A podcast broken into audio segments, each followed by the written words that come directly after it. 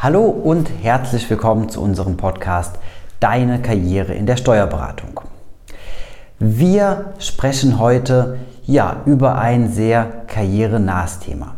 Ich freue mich immer sehr, wenn ich Anfragen bekomme oder Feedback bekomme von unseren Zuhörerinnen und Zuhörern und ähm, ja, wenn wir vor allem Anfragen bekommen für Themen oder für neue Folgen oder für Möglichkeiten, um auf neue Themengebiete einzugehen. Und das wollen wir auch in dieser Folge heute wieder machen. Das heißt also, wir haben eine Nachricht bekommen von einer unserer Hörerinnen, die sich mit einer ganz konkreten Frage aktuell herumschlägt und ja, eine Frage, die sich mit sehr, bei sehr, sehr vielen Damen und Herren wahrscheinlich ähm, ja, immer wieder mal ähm, gestellt wird und immer mal wieder im Fokus steht. Für die meisten hoffe ich natürlich, dass es nicht wirklich Relevanz hat. Allerdings, es dreht sich um die Möglichkeiten, was kann man machen, wenn das Steuerberaterexamen endgültig oder vielleicht im ersten Versuch nicht bestanden worden ist. Das heißt, wir sprechen heute über das Thema, ich habe es mir aufgeschrieben, das wichtigste Prinzip, um trotz nicht bestandenem Steuerberaterexamen eine großartige Karriere zu haben. Ja, wie angesprochen, das Steuerberaterexamen für jeden, der sich mit diesem Thema beschäftigt, ähm, ist immer die quasi somit die erste Frage, kann ich das Ganze überhaupt bestehen? Ist es überhaupt machbar? Dazu muss man ganz klar sagen, das Steuerberaterexamen zählt in Deutschland nicht zu Unrecht zu einer der schwersten, wenn nicht sogar vielleicht zu der schwersten Prüfung, die wir überhaupt ablegen können. Wenn man sich die Quoten von den ähm, Absolventen in den letzten Jahren ansieht, dann sieht man immer wieder auch mal Jahrgänge, wo im ersten Versuch vielleicht mal 30 Prozent nur das, Staats-, also das, ähm, das ähm, Steuerberaterexamen erfolgreich abgelegt haben. Und es ist gar keine Seltenheit, dass vielleicht nur die Hälfte es insgesamt geschafft haben. Wenn man noch all diejenigen rausnimmt, die vielleicht mal angefangen haben und dann im Laufe der Vorbereitungskurse oder aufgrund, ähm, dass nicht mehr vereinbar war mit dem alltäglichen Leben, mit Beruf und Familie, irgendwann abgesprungen sind. Wenn man die alle noch mit dazu nimmt, dann ist die Zahl derjenigen, die es am Ende wirklich schaffen, deutlich geringer als das, was man eigentlich sogar so ähm, überall liest und ähm, was das Ganze natürlich auf noch mal größere ähm, Stufe hebt. Das heißt also, ähm, wer sich wirklich mit dem Thema Steuerberaterexamen beschäftigt, der muss eigentlich auch immer irgendwo einen Plan B in der Tasche haben, um zu sagen, okay, was passiert, wenn es nicht funktioniert. Ja, ein kleiner Einschub an dieser Stelle. Mein erstes Studium war damals ähm, das Lehramt gewesen. Das heißt also nicht so schwierig wie ähm, das Steuerberaterexamen dann, aber ähm, ja, auch das natürlich ein entsprechendes Studium mit ähm, entsprechender Prüfung am Ende. Und auch ich habe damals ähm, am Ende vor der Entscheidung gestanden, okay, was mache ich jetzt? Denn am Ende nach ähm, dreieinhalb Jahren Studium, Referendariat und allem, was dazugehört, habe ich am Ende da gestanden und habe die letzte Prüfung nicht bestanden gehabt und stand also vor der Wahl oder der Möglichkeit, was kann ich jetzt tun? Und zurückblickend gibt es da sicherlich einige Parallelen. Das heißt also, hier haben wir ein Thema, wo ich auch sehr konkret aus dem eigenen Erfahrungswert sprechen kann. Zum anderen ist es aber eben auch so, dass wir in den vergangenen fünf Jahren immer wieder Damen und Herren begleiten konnten auf dem Weg, die das Steuerberaterexamen nicht bestanden haben. Und diese Sachen wollen wir uns jetzt einfach im Verlauf dieser Folge einmal angucken, um zu gucken, welche Möglichkeiten hat man denn da. Gehen wir also einfach davon aus, das Steuerberaterexamen ist geschrieben, wir erwarten den, ähm, den Brief oder die, ähm, die Nachricht über, unsere, ähm, unser, über unser Abschneiden. Ja, wir gucken rein und sehen dann, okay, es hat tatsächlich nicht funktioniert, Steuerberaterexamen wurde nicht erfolgreich abgelegt. Es gibt jetzt im ersten Schritt zwei Möglichkeiten. Die erste Möglichkeit oder die erste Frage ist, die sich da natürlich stellt, war das der erste Versuch? Wir gehen jetzt im allerersten Schritt davon aus, dass das wirklich der erste Versuch war. Das heißt, ich habe noch die Möglichkeit, einen zweiten Versuch zu starten und nochmal ins Steuerberaterexamen zu gehen. Wir werden auf dieses Thema ganz konkret nochmal in eine, in eine der kommenden Folgen eingehen, weil das wirklich vom Umfang her und vor allem von der neuen Vorbereitung her ähm, nochmal sehr, sehr im Detail ist und man da auf ganz viele verschiedene Sachen nochmal achten muss. Wichtig ist an dieser Stelle erstmal nur das, angenommen, ich habe einen Versuch noch frei und ich entscheide mich wirklich dafür, nochmal ins Steuerberaterexamen zu gehen und nochmal den zweiten Versuch dann wirklich auch abzulegen, dann muss ich einige Sachen eben einfach anpassen. Und das ist meistens gar nicht, dass ich sage, okay, ich muss jetzt statt acht Stunden neun Stunden pro Tag lernen und ich muss vielleicht zwei Kurse besuchen oder ich brauche noch Buch XY, sondern es sind manchmal eben ganz andere Sachen, die ähm, einem mehr Freiraum geben, mehr Sicherheit geben.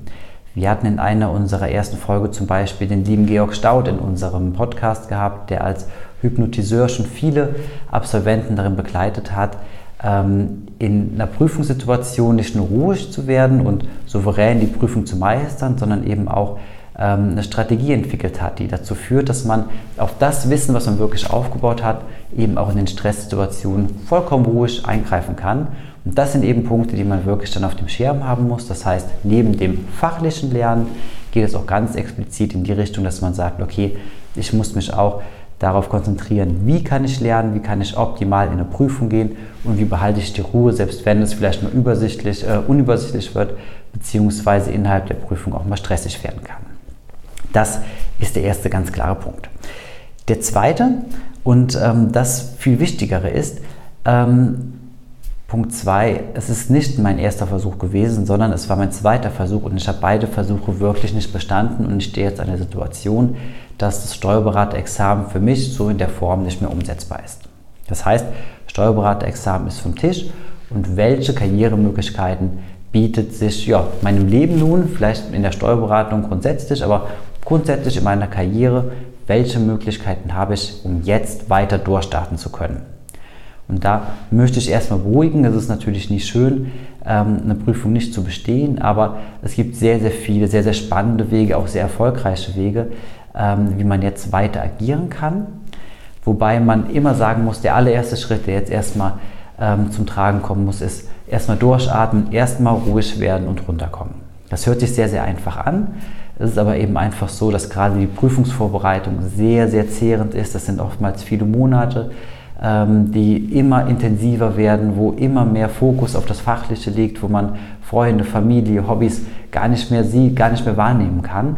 Und jetzt gilt es wirklich, ganz egal vom Ergebnis, erstmal runterzufahren und ähm, wirklich halt wieder die Übersicht zu gewinnen, in so eine Art Metaebene vielleicht zu gehen und das Ganze halt ja, nochmal ganz ruhig durchzuatmen, das Ganze zu betrachten und die eigene Situation wirklich gut analysieren zu können. Das ist also der erste ganz, ganz wichtige Schritt, denn ein Schnellschuss an der Stelle kann oftmals dann doch relativ schnell auch nach hinten losgehen. Und hier wollen wir erstmal oder kann man nur empfehlen, erstmal wirklich ja, so eine entsprechende Transparenz herzustellen oder einen entsprechenden Übersicht, Überblick herzustellen zu der eigenen Situation, um die eigenen Karrieremöglichkeiten erstmal auflisten zu können und dann ganz ruhig zu entscheiden, wie soll es jetzt weitergehen, denn, und das möchte ich nochmal bestärken, es gibt sehr viele, sehr gute Möglichkeiten und das heißt nicht, dass ähm, jetzt die Karriere in irgendeiner Form auch abgestuft werden muss. Im Gegenteil, es gibt viele tolle Beispiele, wie man sogar noch erfolgreicher, ganz egal wie man das definieren will, aber wie man auch ohne Steuerberaterexamen noch erfolgreicher werden kann, als ein klassischer Steuerberater es manchmal ist. Ja, ähm, ein ganz, ganz wichtiger Punkt, der hier jetzt greift, wenn man dann halt wirklich ähm, sagt, okay, ich lasse mir jetzt erstmal Zeit und analysiere meine Situation. Ein ganz, ganz wichtiger Punkt, der jetzt greift, ist, dass das Wissen, was aufgebaut worden ist in der Prüfungsvorbereitung und in den vergangenen Jahren, das Wissen ist da. Das heißt, wir gehen jetzt wirklich davon aus, dass in der Prüfungsphase und in der Prüfungsvorbereitung ähm, nicht sehr viel geschludert worden ist und dass man sich halt wirklich auch auf die Prüfung vorbereitet hat, dass man sehr viele Inhalte, Steuerrecht und so weiter ähm, Anwendungsfälle, dass man da also ähm, wirklich sehr gut im Thema drin ist.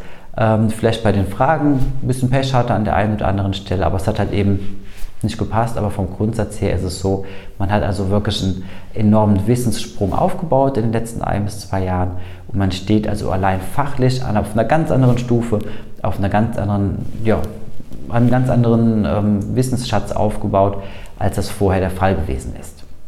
So, und dieser Wissensschatz, der in dieser Zeit dann wirklich halt ja Teil geworden ist von einem selbst, der hilft jetzt natürlich auch bei der Karriere.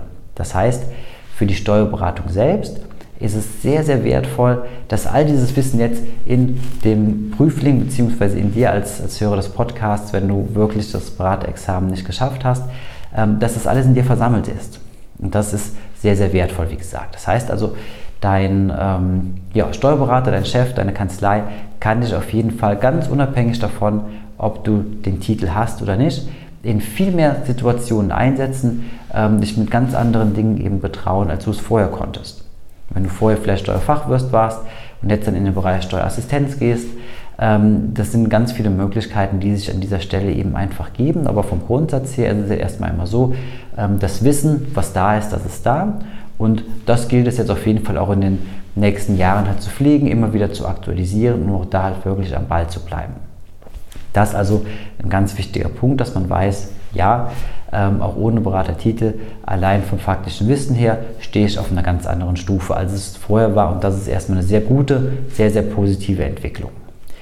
Ja, ähm, daher muss man sagen, an der Stelle, wo du jetzt stehst, wo man steht nach zwei misslungenen Versuchen, ist eben einfach die folgende.